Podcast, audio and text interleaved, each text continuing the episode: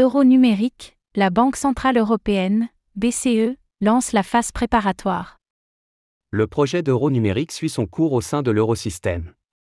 La Banque centrale européenne, BCE, vient en effet d'annoncer que la phase d'étude était achevée et que la phase préparatoire était désormais lancée. Combien de temps va-t-elle durer et quand devrait-on voir l'arrivée de l'euro numérique?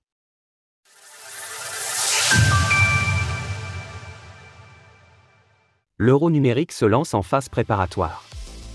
Jusque-là, la BCE était dans une étape d'étude, afin de considérer les avantages et inconvénients d'un euro numérique, et voir si son implémentation serait appropriée.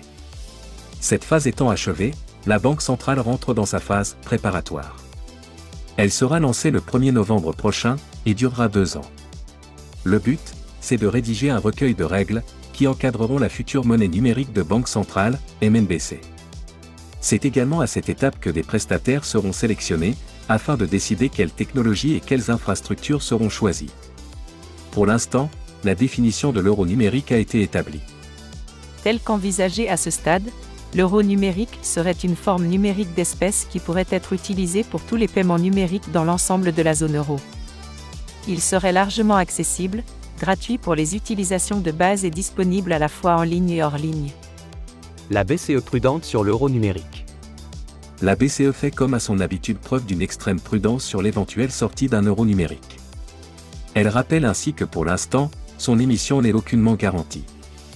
Le lancement de la phase préparatoire ne constitue pas une décision sur l'émission ou non d'un euro numérique. Cette décision ne sera envisagée par le Conseil des gouverneurs qu'une fois le processus législatif de l'Union européenne achevé. Reste que le projet avance, et que les deux années qui s'ouvrent permettront de donner du corps à ce qui n'est pour l'instant que de grandes lignes directrices. Mais cela prendra du temps. Bien que Christine Lagarde, la présidente de la BCE, affirme que Nous devons préparer notre monnaie pour le futur. La MNBC européenne ne devrait pas voir le jour avant 2026.